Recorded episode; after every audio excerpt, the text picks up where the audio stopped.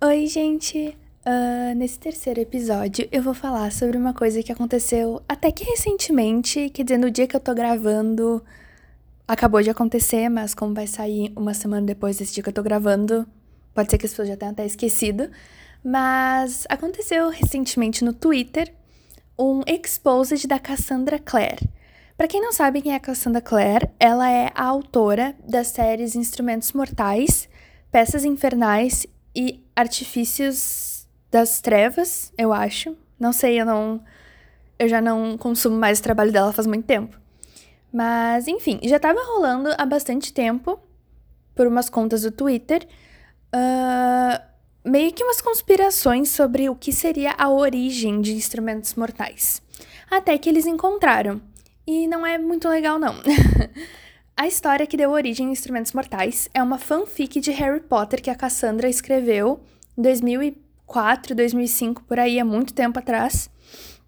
E ela é uma fanfic que simula um incesto entre o Rony e a Gina, que para quem não sabe, né, são irmãos em Harry Potter. Mas se quem já leu Instrumentos Mortais pode ver, né, um pouco disso na história. Eu vou falar, acho que pode ser spoiler para algumas pessoas, mesmo que seja um livro bem antigo e bem conhecido, mas até no final do primeiro livro, Cidade dos Ossos, surge a possibilidade da Claire e do Jace serem irmãos. E para quem não sabe, eles são pintados desde o começo do livro para serem interesse romântico um do outro. E mesmo assim, em Cidade das Cinzas, que é o segundo livro, eles se beijam e continuam demonstrando ter interesse um no outro, o que seria incesto. Mas depois, ao longo da série, eles descobrem que eles não são irmãos de verdade. Então já dá para perceber.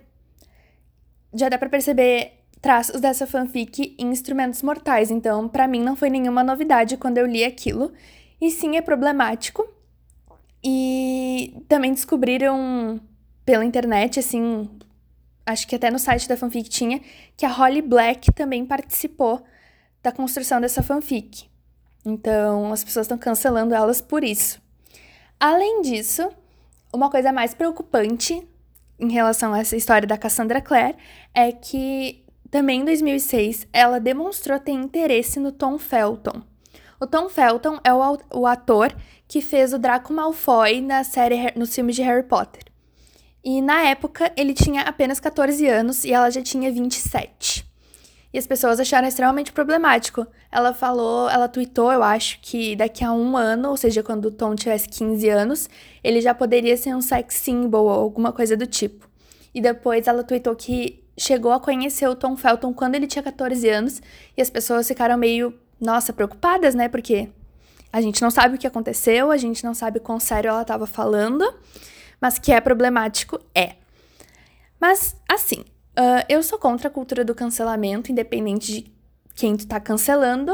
Eu acho que existem níveis, assim, que tu pode considerar para cancelar ou não uma pessoa. Mas, assim, o que, que eu considero cancelar um autor?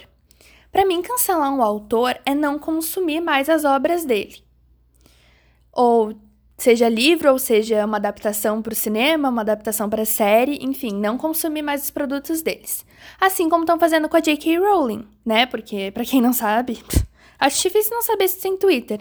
Ela tá soltando várias declarações transfóbicas e já estão cancelando ela faz bastante tempo. E eu concordo totalmente com o que estão falando. Porque tá atingindo diversas pessoas e essas pessoas têm direito de se sentir assim. Inclusive, Hoje, eu acho, saiu a notícia, hoje, dia 13 de julho, no caso, saiu a notícia de que a Stage, que a marca das mãos douradas que tem dela lá em Londres, foi vandalizada, foi pintada de vermelho e colocaram a bandeira uh, do orgulho trans em cima. Enfim, não tenho uma opinião sobre isso, é melhor eu não emitir minha opinião sobre isso. então, assim, eu não posso cancelar a Cassandra Clare. Por quê? Porque faz muitos anos já que eu não consumo os produtos dela. Eu li Instrumentos Mortais em 2018, se não me engano. Li toda a coleção. Até me interessei em ler As Peças Infernais, mas nunca cheguei a ler. E esses novos livros dela, eu não tenho interesse porque eu acho que ela deveria largar de mão já o universo do Mundo das Sombras, porque Meu Deus, ela já escreveu mais de, sei lá, 15 livros só sobre esse universo, acho que tá na hora dela seguir em frente. Mas eu não culpo ela por querer ficar insistindo, porque foi um universo que ela criou do zero e que claramente deu muito certo.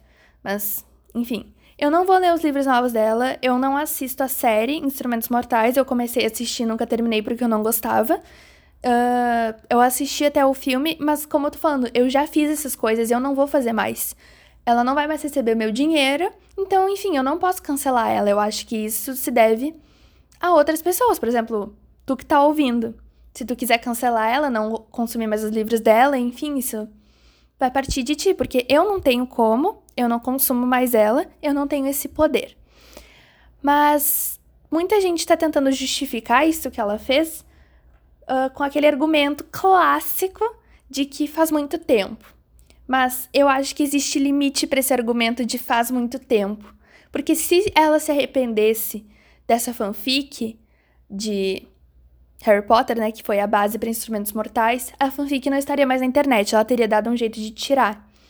Ou ela teria soltado alguma nota, se pronunciado sobre isso, dizendo que ela não concorda mais com isso.